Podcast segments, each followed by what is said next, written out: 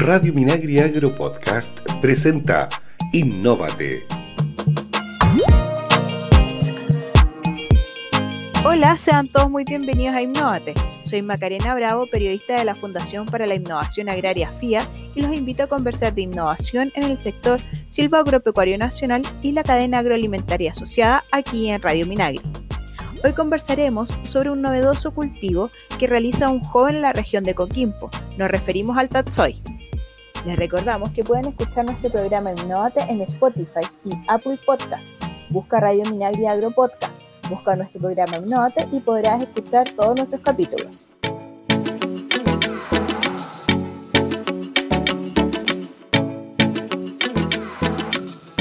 Estamos de regreso aquí en Innovate en Radio Minagri y le damos la bienvenida a Gonzalo Acache, un joven agrónomo de la región de Coquimbo, creador de la marca Agropónicos, quien cultiva una exótica hortaliza muy popular en Asia, que es el tatsoi y el golden berry.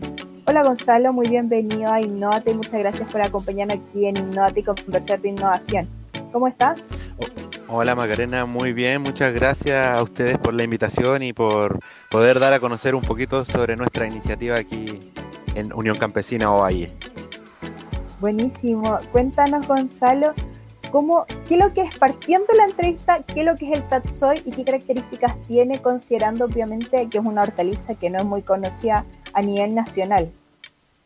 Sí, mira, el tatsoi, como tú dijiste, es una hortaliza de origen asiático, es de la familia de las coles, pariente del coliflor, del repollo, brócoli, ¿ya? Es una hortaliza que se consume, el órgano de consumo es la hoja, ¿ya? Se da en forma de roseta eh, de unos 30 centímetros aproximadamente. Eh, es una hortaliza verde intenso, crocante y de alto aporte nutricional. ¿ya? Eso como a grandes rasgos. Cuéntanos eh, a qué se parece, qué sabor similar o de aspecto lo pudiésemos comparar un poco para los auditores que nos están escuchando que no conocen el tatsoi y se pueden hacer una idea para compararlo a lo mejor con alguna hortaliza que ya existe, que, que, sea más popular y qué sabor tiene, como para identificarlo un poco. Claro, mira, eh, es similar a la selga en cuanto a su forma de color, pero con el tamaño de una hoja de espinaca, es más, más pequeña, ya es como en forma de cuchara la hoja y es el sabor súper parecido como al de la mostaza, tiene un cierto picor. Eh, entre la mostaza, diría yo, y el berro, tal vez. Es como ese el sabor. ¿ya? Perfecto, o sea, es una hortaliza absolutamente distinta en cuanto a la forma que tú nos comentabas y también al sabor. Cuéntanos, Gonzalo, eh, ¿cómo conoces esta exótica hortaliza tan popular en China? ¿Cómo llegas a cultivarla a, a Coquimbo? Sí, mira, la verdad, yo siempre quise como innovar en el, en el agro Siempre he estado relacionado al agro, soy ingeniero en ejecución agrícola y por ahí trabajando en, pan de azúcar, estuve un tiempo con los colegas de INIA, INIA uh y con ellos hicimos un, ensayo una vez que era para, pensado en lo mismo, para poder diversificar la oferta de productos en la zona de pan de azúcar y se le presentó a los agricultores locales. ¿ya? Esta es una alternativa. Iba el taxoy y el cale y otros cultivos entre medio. Y yo como parte de ese equipo en el, en ese entonces vi que el tazoy tenía propiedades para ser cultivado en la zona, era una hortaliza bien rústica, eh, no le afectaba mucho las plagas y era rápido, muy rápido en producción. Y eso fue como ya, se puede. Y de a poco fui investigando, investigando, buscando en internet eh, y, hasta el día de hoy que ya pude cultivar. Igual hubo harto, hartas caídas en el camino, no, no sé, eh, intentamos primero producir con un tipo de solución nutritiva, porque esto es producción en sistema hidropónico, y no anduvo muy bien, y ahí tuvimos que hacer correcciones y todo eso. Pero la conocí hace, no sé, el 2016 creo que fue en Pan de Azúcar, y ahí empecé a investigar. Gonzalo, cuéntanos respecto a, ya, ya nos adelantabas un poco, pero ¿qué requerimientos agronómicos tiene este cultivo y por qué tú tomaste la decisión de cultivarlo en el sistema hidropónico? Sí, mira, el requerimiento eh, agronómico, la verdad es como, como te decía, bien rústica, no, no necesita mucho, muchos como nutrientes, muchos cuidados, por así decir. Sí, hay que tener cuidado en verano eh, con las altas temperaturas. Es una hortaliza que le va mal con las altas temperaturas. Eh, se sube, emite el tallo floral muy rápido y, no es productiva, no, no, sirve. Así que por eso nosotros, no sé si se nota aquí en el invernadero, pusimos mallas para bajar un poco la radiación y, eh, evitar en verano que, se suba, como se dice en el campo, ¿ya? Eh, ¿Y por qué la decimos cultivar en sistema hidropónico? Básicamente por el tema de hacer un poco más eficiente la producción. Eh, no sé, ocupamos hasta un 50% menos de agua versus un cultivo tradicional en campo eh, sobre todo en esta región, Coquimbo, que ha sido bien afectada por la sequía, ya llevamos varios años y los, embalses siguen a la baja. Y qué mejor opción que cultivar eh, de forma hidropónica para hacer más eficiente el uso del recurso y, no solo el recurso agua, sino que los recursos en general, como los insumos, fertilizantes, etcétera. Perfecto. Gonzalo, cuéntanos, eh, agropónicos, ¿con cuántas plantas de Tatsoy comenzó y cuánto plantas tienes hoy en día? ¿Cómo ha sido un poco esta evolución? Sí, mira, partimos, como te decía antes, hicimos hartas pruebitas. Partimos de primero con 100 plantas aproximadamente de Tatsoy y empezamos a hacer prueba, prueba y error, prueba y error. Al día de hoy ya tenemos más de 600 plantas en plena producción y, seguimos plantando porque, claro, unas van muriendo, ya cumplen su estado de, de adultez, de madurez y las vamos reemplazando por nuevas plantas. Así que tenemos un constante recambio de plantas también. Perfecto. ¿Y cuál es el rendimiento productivo que tiene el Tatsoy? ¿Qué han logrado ustedes? Sí, el, rendimiento, yo estaba recién sacando unos cálculos, eh, aproximadamente en 30 metros cuadrados hemos obtenido cerca de 36 kilogramos de hoja semanal, ¿ya? La ventaja del Tatsoy es que nosotros, como lo comercializamos, le vamos eh, cosechando hojas las hojas basales externas, se las vamos cosechando y vendemos a restaurantes en cajas selladas eh, por kilos, por gramos, ¿ya? Eh, y el rendimiento ese ha sido, no lo he extrapolado a, superficie por hectárea, pero sí en 30 metros cuadrados, que son la sumatoria de todos los mesones hidropónicos que tengo, eh, me da aproximadamente 35, 36 kilos por semana de, de hoja. Perfecto. González, si ya llevamos el Tatsoy a la mesa, ¿cómo lo podemos preparar? ¿Qué platos se pueden hacer en base a esta hortaliza tan novedosa? Sí, es increíble. Yo de, hecho siempre lo recomiendo que lo prueben. Hay mucha gente que no se atreve de, repente por el hecho de que es desconocido, pero si lo pruebas te va a encantar. Nosotros lo recomendamos siempre que se consuma crudo para aprovechar de mejor manera, ¿cierto?, las vitaminas y las propiedades que tiene. Y si no, en guisos, en sopas, queda muy rico acompañado de carnes o mariscos, también es exquisito. No recomendamos que lo cosan por mucho tiempo, ¿ya? Solo al último agregarlo como para que se cosa con el vapor final, ya que si lo cocemos por mucho rato se desarma y pierde todas las propiedades. Perfecto. Gonzalo, tengo entendido que ustedes también cultivan Golden Berry. ¿Qué características agronómicas tiene este cultivo? Si nos puedes comentar.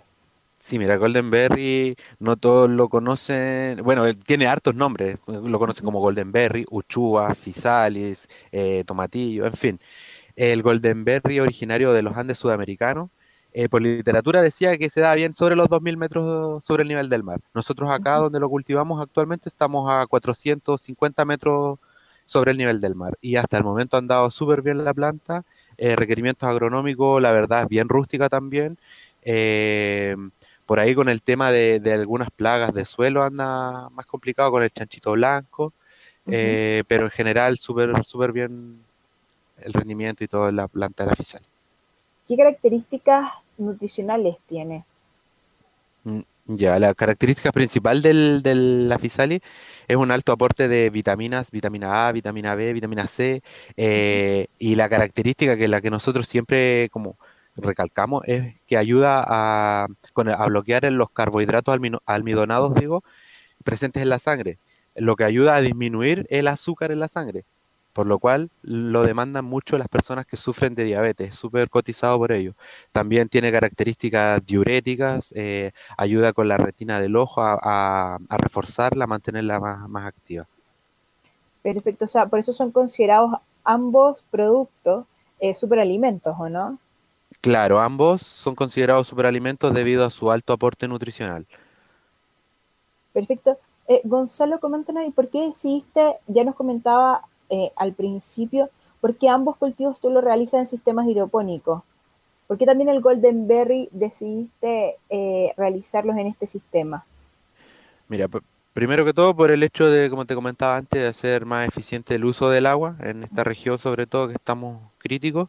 Y lo segundo, para tener un control más, o sea, un mayor control sobre la planta.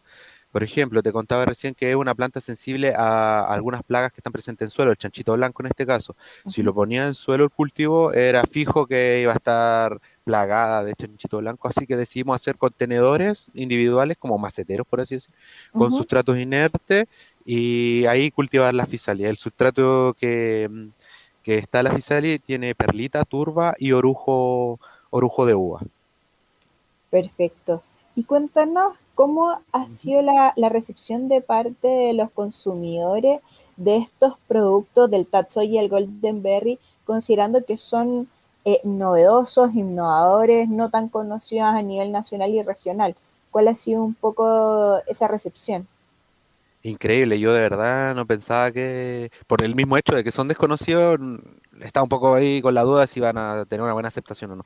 Pero la verdad, los dos cultivos han estado súper bien. La gente nos pide, nos llama. Nosotros a través de nuestra cuenta de Instagram hacemos publicación y vamos haciendo los repartos semanales. Y la gente siempre nos está pidiendo desde La Serena, Coquimbo, Valle.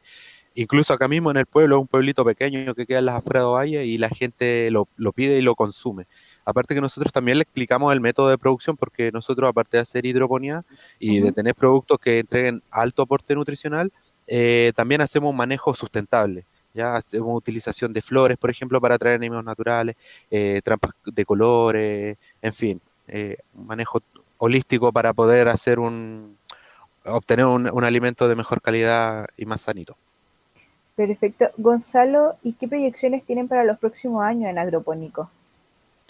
Mira, para los próximos años nos encantaría y tenemos en, mente como, eh, como meta eh, ampliarnos con otro invernadero hidropónico. tenemos actualmente un invernadero de 210 metros cuadrados, pero nos gustaría tener otro más para ir creciendo y poder optar a, llegar a, más lugares y a más, a más clientes, más consumidores. Gonzalo, actualmente ustedes solamente distribuyen a nivel regional. Eh, si sí. ¿Hay alguna posibilidad? ¿Ustedes pueden distribuir a nivel país, digamos, si hay alguna persona de Santiago o del sur que esté interesada en adquirir sus productos, se pueda contactar con usted o hasta ahora solo es a nivel regional? Mira, hasta ahora, por el hecho del nivel productivo que, manejamos, eh, estamos a nivel local, regional. ¿ya? Pero como te digo, si a futuro podemos concretar eh, la ampliación y la construcción de un nuevo invernadero, Sí, por supuesto, no, nos podríamos enfocar a, un mercado más grande y, nacional, a, poder llegar a Santiago u otras regiones. Pero por el momento estamos acá. Gonzalo, si nos puedes compartir las redes sociales, porque puede, nos pueden estar escuchando personas que sean de La Serena, Coquimbo, que estén interesadas en, conocer estos nuevos productos que son considerados superalimentos y que se quieran contactar con ustedes. Claro, mira, nosotros nos pueden encontrar en nuestra cuenta de Instagram como agropónicos o a nuestro Facebook también agropónicos o a al WhatsApp, el número de WhatsApp. No sé si lo puedo dar. Sí, si nos puedes compartir el, contacto. Ya, el más 569-4284-1252. Perfecto, Gonzalo. Ya para finalizar la entrevista, cuéntanos un poco qué mensaje tú le podrías dar a las personas que nos están escuchando que se atrevan a... Cuéntanos tu caso, tu experiencia finalmente de, innovar en un cultivo tan desconocido proveniente de China, que tú has tenido buenos resultados, buena aceptación de los consumidores, con buenos rendimientos. Eh, cuéntanos un poco tu experiencia en base a ese paso hacia la innovación y de qué manera las personas que nos están escuchando pueden compartir esa misma experiencia y ejercer una innovación. Mire, siempre lo que digo es que se atrevan primero que todo y que planteen su idea con, no sé, partir primero a hablar con los amigos y, debatir la idea para que se vaya fortaleciendo, no sé, viendo el enfoque que le quieran dar y no bajar los brazos. Este camino del emprender igual es, es un poco difícil y sobre todo ahora con el tema de pandemia que hemos estado con hartas complicaciones, pero e, es el mensaje que, busquen, que sean busquillas y que no se rindan fácilmente. Sobre todo esto yo se lo, se lo mando este mensaje a la gente, a los jóvenes rurales, ¿ya? Que, porque yo soy rural, eh, y todos hoy en día optan por irse a las ciudades, arrancar a las ciudades, pero el futuro en verdad está en el campo, el alimento siempre va a necesitarse y hay que buscar nuevas técnicas o nuevas nuevos métodos de producción y nuevos cultivos también eh, y diversificar un poco la oferta, salir de lo tradicional y, y por ahí buscar una nueva alternativa. Perfecto, Gonzalo, muchas gracias por compartir tu experiencia, por conversar aquí en Innovate, conversar sobre todo de innovación. Te pasaste muchas, muchas gracias. por tu tiempo. Gracias Magdalena, que estés muy bien.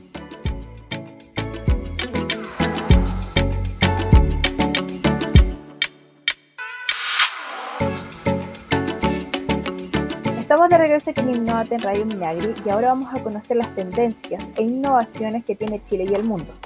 Hoy les contamos sobre el uso de robots eléctricos y autónomos, los mejores aliados para el futuro de los agricultores. La tecnología robótica aplicada al sector agrícola se encuentra en un estado de desarrollo. Es así como dos jóvenes ingenieros franceses, conscientes de la necesidad del sector agrícola en optimizar sus recursos, quisieron ayudar a la automatización de esta industria y crearon la empresa francesa Naio Technology, desarrollando tres desmalezadoras robóticas, eléctricas y autónomas, destinadas a eliminar las malezas, hierbas, de los cultivos tradicionales que se establecen en hileras. El uso de estas máquinas ha logrado minimizar el uso de herbicidas químicos y resolver el problema de la escasez de mano de obra. Al mismo tiempo, la utilización de dicha tecnología ha ayudado a preservar la productividad y aumentar la calidad de los productos. Al familiarizarse con un robot, los campos pueden reducir sus costos de producción y asegurar un futuro más sostenible para la agricultura. Si quieren profundizar en esta noticia y conocer más información como esta, no olviden visitar www.opia.cl. Comienza a innovar hoy y para dar el primer paso hacia la innovación, ingresa a www.fia.cl y síguenos en nuestras redes sociales. Busca FIA Chile. Nos encontramos en una próxima edición de nuestra Radio Minagri para seguir conversando en Innovate, la hora de la innovación.